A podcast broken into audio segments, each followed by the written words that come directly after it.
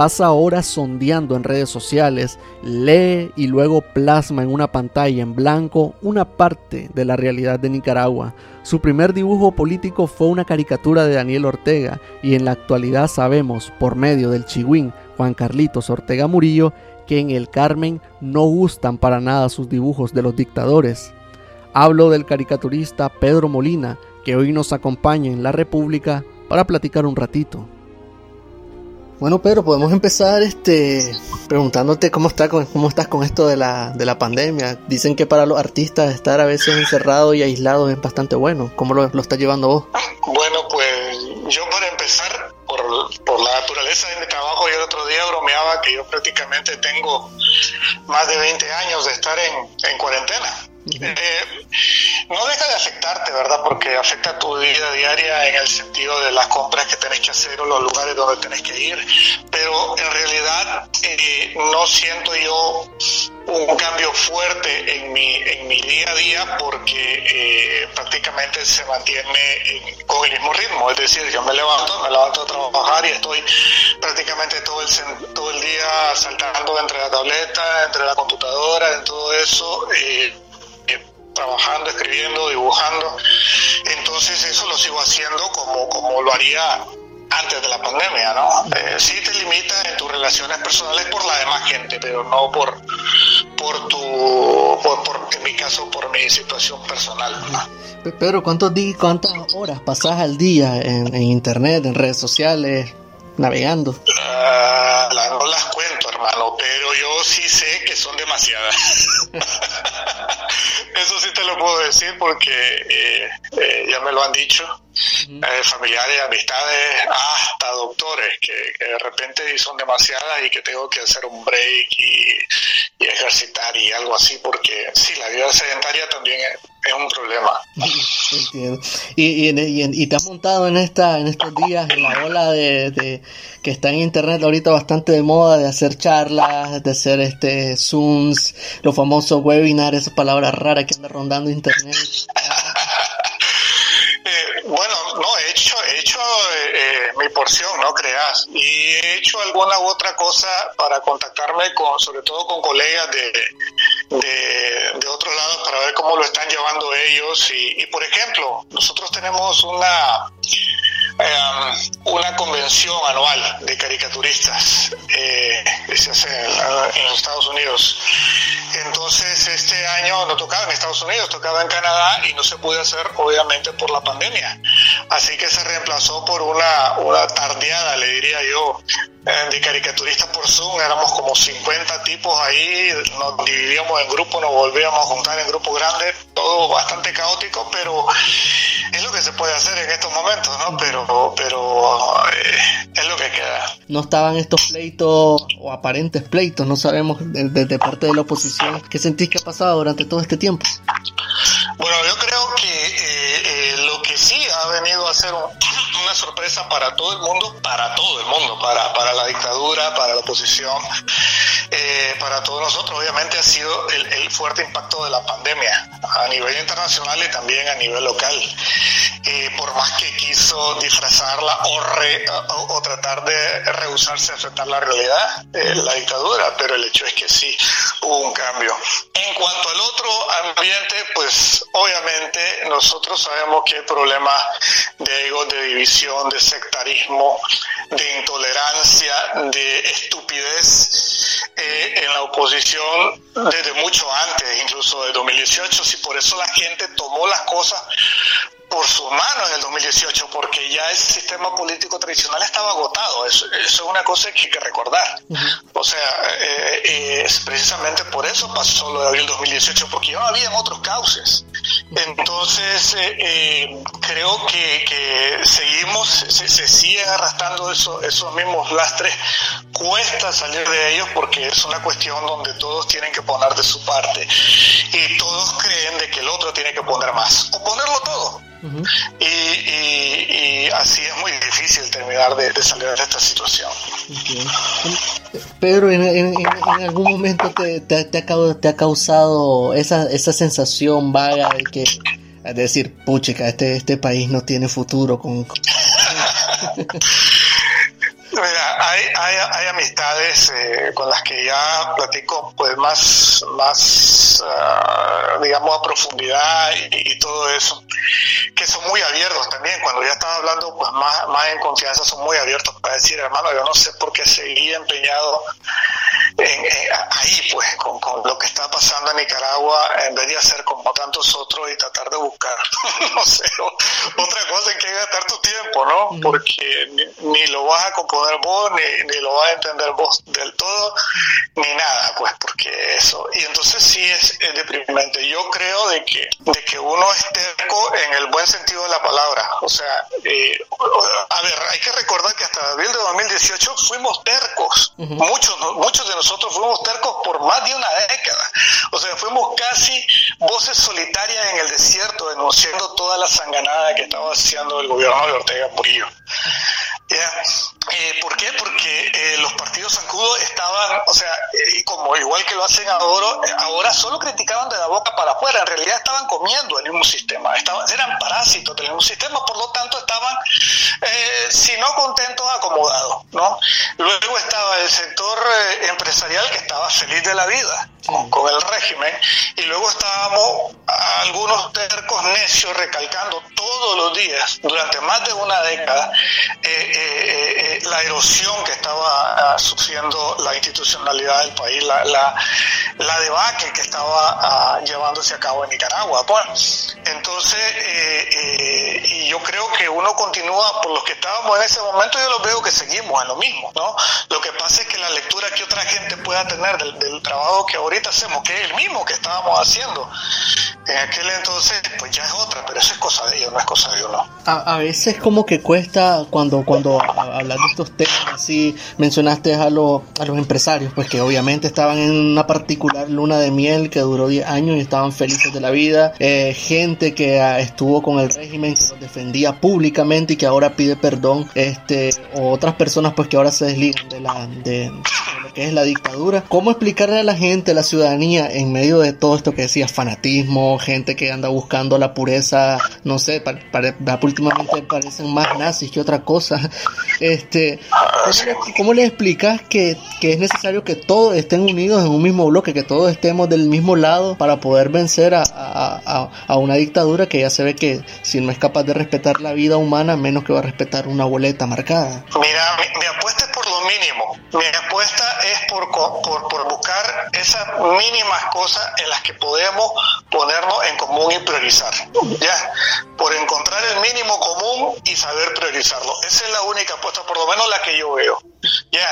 ok, vos no te gustan los gays, vos no te gustan los, las feministas, vos no te gustan nada, pero por lo menos querés salir de la dictadura. Ya, yeah. o sea, ah, sí, ah, ok, entonces busquemos una cosa mínima donde podamos eh, entendernos y después discutamos todo lo que vos querrás, pues, con todo lo errado que pueden estar tus posiciones, si vos querés, o las de fulano, las de sultano, mengano.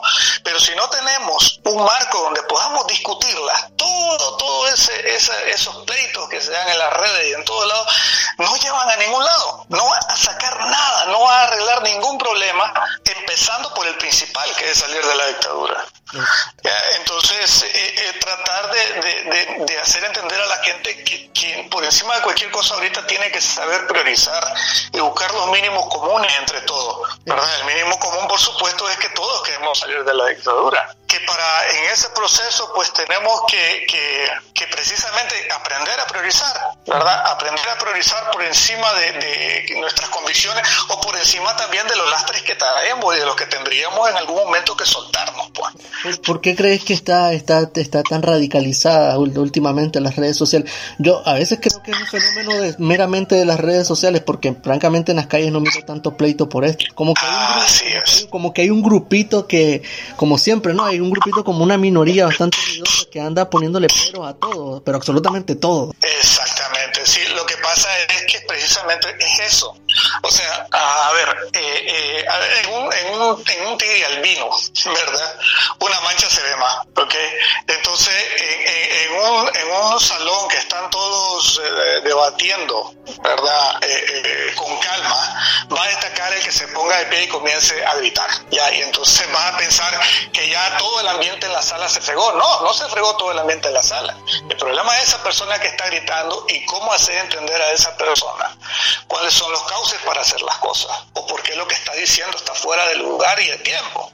Eh, entonces, eh, yo concuerdo con vos en eso.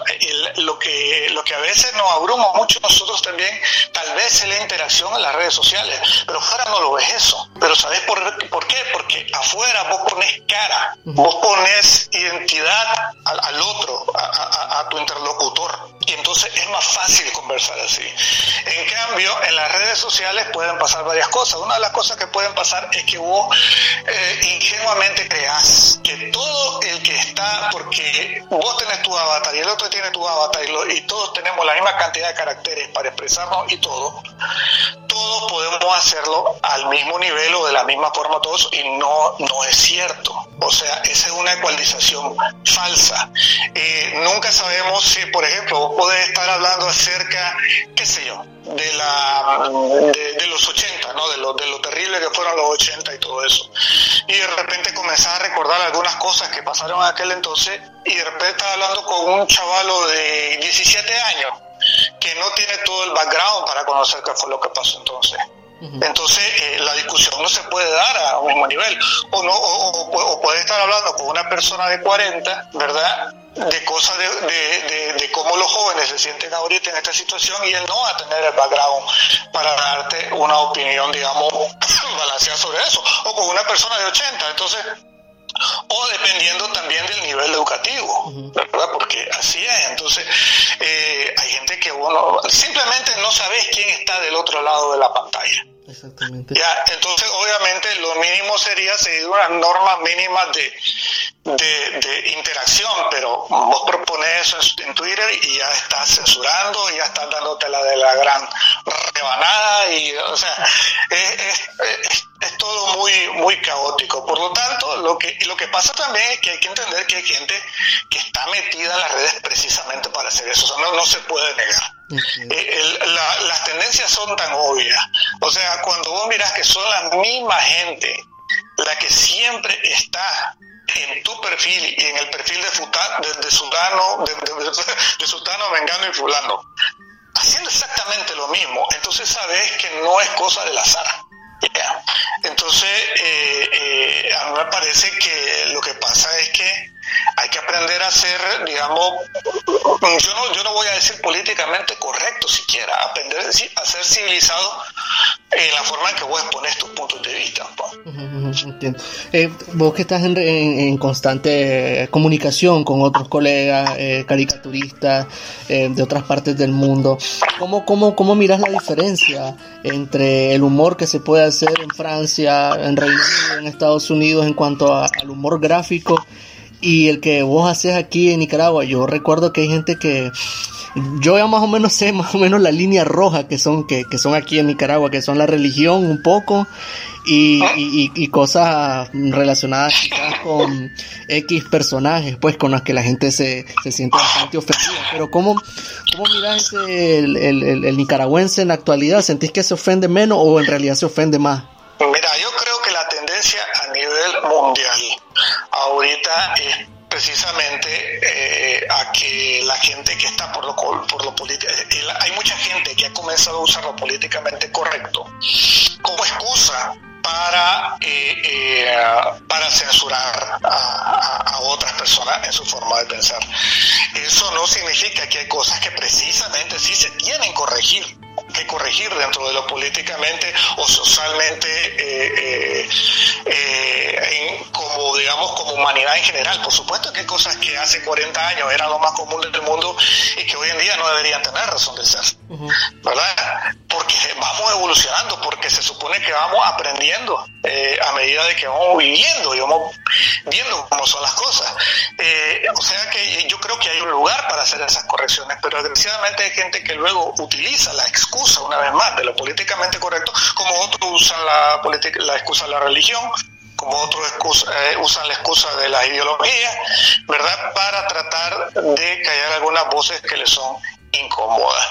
Entonces es un problema general, pero yo creo que los humoristas de alguna u otra forma están resistiendo y están tratando de darle la vuelta al asunto. en caso de Nicaragua, en cuanto a los moros, las caricaturas y todo eso, yo creo que es bastante particular porque hay una censura terrible, hay un miedo terrible y la gente no quiere hablar, pero las caricaturas siguen siendo tan duras como siempre, si no es que más.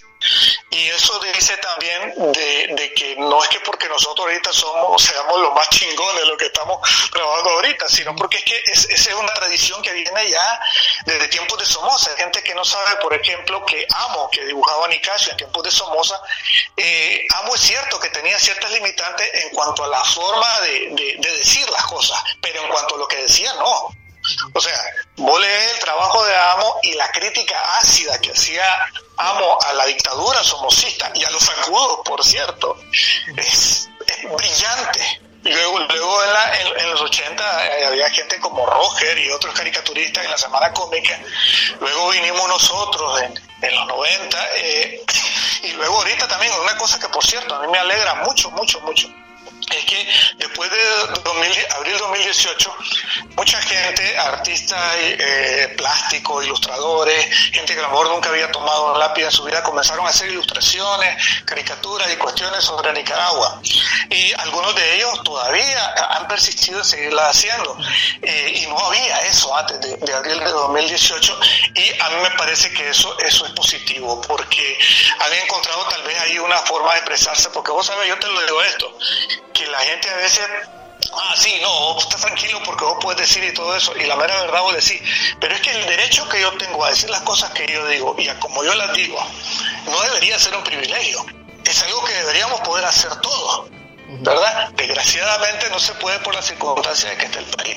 Pero yo he visto que, pues, que han habido otras personas que han estado tratando de expresarse por esa forma y que lo han hecho eh, muy bien. Y no te estoy hablando cosas como meme, un meme cualquiera lo hace. Y encima, un meme anónimo para atacar a otra persona, cualquier cobarde lo hace también. Eh, yo, estoy, yo estoy hablando de una crítica más pensada, de una, de una crítica eh, que, te, que te exigió no solo un proceso de reflexión sobre lo que vas a decir, sino que también te exige eh, eh, un compromiso eh, a nivel estético o artístico para lograr algo. Entonces, ahí está Caco, por ejemplo, que, que, ha sido constante a partir del 2018 siendo caricatura. Hay otro que he estado notando en las últimas veces también, en últimos meses, firma Lacito, si no me equivoco. Y hay otros por ahí, dos o tres más, y que, no son, digamos, tan constantes. Estos que te menciono son los que yo veo que, que, han agarrado más constancia en hacerlo. Y a mí me alegra eso. Me alegra porque yo creo que eh, eh, la competencia eh, es es sana porque te inspira también a vos a tratar de, reinventarte y hacer las cosas cada día de una manera diferente, cada día, cada día de una manera mejor y, y, refresca pues también eh, en, digamos el panorama de, de la discusión pública, digamos. En, en, esto, la, la, principal discusión pública en la actualidad, pues, esto de, los, de, la coalición, la alianza, partidos políticos. Hace, hace un momento, al inicio de esta conversación, decía eso de que eh, antes de 2018 ya lo, la gente estaba harta de los partidos políticos, etcétera, etcétera. Y yo lo que al menos siento en, en, en actualidad es como que quizás se le está dando demasiada importancia a ciertos partidos políticos que ya dijeron a verse por él, por ejemplo, ya dijo que no, no, quiere formar parte de la coalición. Entonces yo digo, bueno, si no, si no quieren, pues está bien, están en su derecho de no, de no querer, nadie puede obligar a alguien a unirse a esto, si no quieren está bien, pero como que al final eh, queda esa sensación de que, ok, en realidad quienes se lo están perdiendo son ellos porque la gente, la gente está buscando cómo unirse a, raíz de eso que decías, en medio de todas las diferencias, unirse en lo que, en lo que, en lo que tenemos en común, que es querer salir de la dictadura. ¿Qué pensar al respecto? ¿Crees que estamos dando demasiada importancia? Yo creo que a todos, no solo a L, a todos le estamos dando demasiada importancia. Si no, fíjate cómo, por ejemplo, el MRS, que esto es, por cierto, algo que empezó a hacer la dictadura y que se replicó en el otro extremo, porque como yo siempre he dicho, los extremos se tocan, se manosean y se ayudan a sustentarse mutuamente. El MRS es un partido, sí que, pero, pero, entendeme, o sea, eh, no, quiero sonar a la chayo, pero, pero minúsculo, ¿me entendés? Porcentaje electoral en las elecciones y todo eso lo viste, pero sin embargo, el problema, a ver, ¿por qué, de dónde nació eso de que, de que, de usar al MRS como excusa para descalificar a tanta gente? Bueno, pues salió de la necesidad ¿verdad?, del Frente Sandinista, de tratar de poner una etiqueta en aquella gente que no estaba en la, en la oposición servil, ¿verdad? Porque si vos le decías nordistas, pues los nordistas estaban de su lado. Entonces, pero que estaban allí fregándote, que, que, que era un, un, factor de preocupación para vos, influencia. Entonces comenzaron a usar la etiqueta MRS con los intelectuales, con la gente que de hecho en algún momento eh, probablemente eh, fue miembro del MRS y, y luego también a usarla para cualquiera. Entonces, ahí vemos otro, otro ejemplo de cómo se usa un partido que no tiene mayor representatividad, representatividad, sorry, que estoy viendo una cosa aquí, eh, eh, eh, para excusa, como también se usa también al C por L, como el mismo PLC, como el mismo Yatama, como el mismo PRD, ¿te acordás hace poquito cuánta bulla hubo alrededor del PC? Lo que pasa es que los nicas, los nicas tenemos a veces una memoria de demasiado corto plazo. Hace apenas meses había un, un bum bum con el PC porque andaba el Alfredo César de Bocón diciendo un montón de cosas y por otro lado andaba Vidaurre junto con los que le ayudan a, a hacer eco de sus locuras por todos lados y todo eso murió cuando Bailey le puso el estate quieto a Vidaurre. Allá, ¿te Entonces, ahí acabó todo. Entonces, luego vos te das cuenta que, que en realidad insignificante eran en el discurso nacional, pero sin embargo hacían bulla y corrían un montón de periodistas también a, a, a buscar su opinión o a buscar su, su, su, su, su ¿me entiendes? su entrevista porque se, se percibía que tenían un peso en ese momento, no lo tenían no lo tenían, pero es tal vez esa necesidad de que, de que haya algo pasando cuando, porque esa también es responsabilidad que ha tenido la alianza en su proceso, la coalición en general y todo eso. Han pasado demasiado callados, ¿verdad? Demasiado tiempo. Y entonces, al no saberse nada de lo que están haciendo, dice, bueno, esta gente todavía existe. O es que están haciendo mesas negras que no le dicen nada a nadie de lo que va pasando. ¿Y dónde están entonces las actividades de protesta que deberían haber? ¿Y qué pasa? Entonces, al, al haber esos tremendos vacíos, esos tremendos silencios, estas pocas voces estridentes y oportunistas, ¿verdad? Que salen de estos eh, eh, eh micropartidos, entonces aprovechan para jalar agua a su molino. ¿Ya? Y eso es lo que, lo que vimos en su momento con el PC, lo que estamos viendo ahora y lo que vamos a seguir viendo a lo mejor con otros más al rato. Mira que dentro de poquito sale el bonche del PLC, ¿oíste? Sí. ¿Ya? Entonces, eh, y así, así, así va siendo la cosa. Yo creo que lo que, lo que todos estamos claros es como una vez más que ya al abril de 2018 la gente estaba clara que los partidos no tenían gran vela en este entierro. Por eso no se buscó a ninguno en, en, en el grupo original que se buscó para dialogar con el con, con, la dictadura, no se buscó ninguno de esos partidos porque se sabía lo que era. ¿Ya?